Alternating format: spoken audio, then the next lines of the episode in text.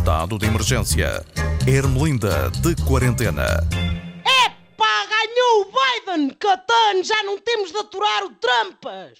Melhor ainda, não temos de aturar também a Melania, a fingir que está ali pros desgraçados e no fundo até pros casacos de pele, até à pala do marido.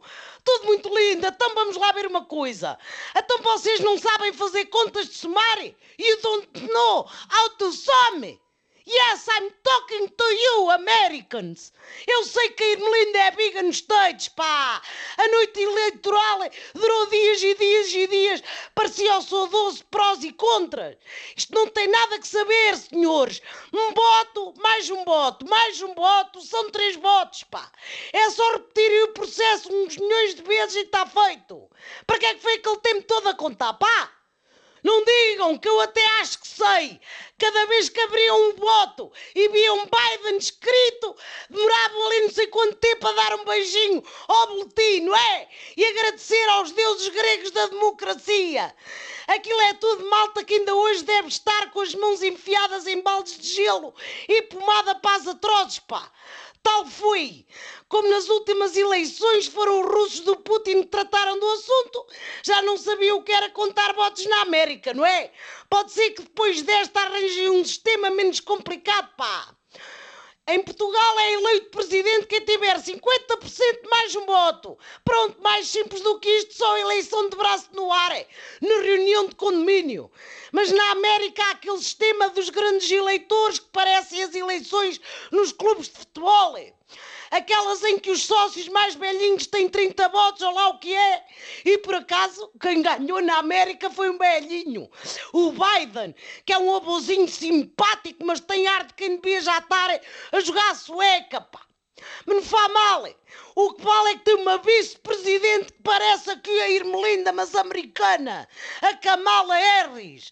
Ela tem genica e tem outra coisa que já não se via há quatro anos na Casa Branca que é o cérebro todo a funcionar, pá.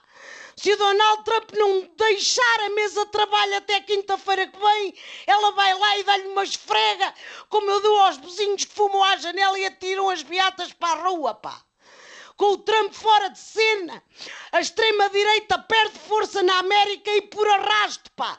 Pode perder também na Europa, esqueira. Por isso é que o André Ventura já mandou o Chega fazer panelinhas para os Açores, que ficam a meio caminho. A ver se segura aquilo e evita que o fascismo comece a mirrar deste lado, pá. Fala-se numa geringonça de direita que põe os líderes açorianos em estado de sítio.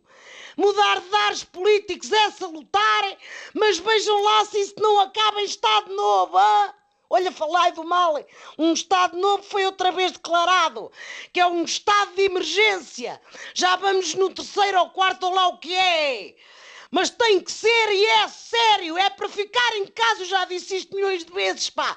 E fazer pão ou amor ou os efeitos de Natal com cápsulas vazias de café ou o que vos der na mona.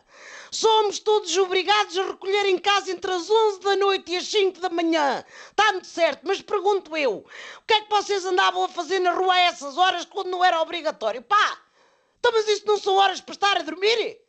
Estão na rua, haja ou não haja Covid, ou andam a recolher o lixo, ou andam a fazer porcaria da grande. Querem ir para os copos, vão passar a lustre ao serviço que tem na cristaleira, pá. Logo vão para os copos. Pronto. Vou-me embora que eu tenho que ter cuidado, porque agora com as novas regras andam-nos a medir a temperatura e eu passo a vida a ferver. Pega lá a gaita, passa lá o cogel ou depois põe outra vez o Tesa Filme para o próximo podcast. Até à próxima, portem-se bem!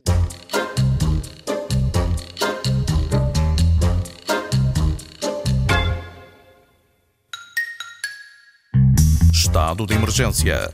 Ermelinda de quarentena.